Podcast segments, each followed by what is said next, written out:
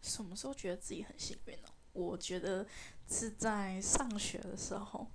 我觉得上学的时候其实都很幸运，因为有一些老师啊，或者是长辈帮助我这样。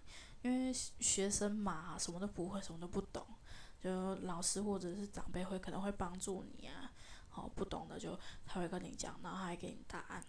那现在出社会呢，其实嗯也有贵人呐，可是贵人其实蛮少的。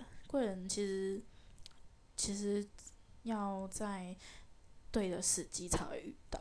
嗯，以前我有很多贵人呐，可是以前有时候也不懂得珍惜，就抛弃这样子，然后抛下他们。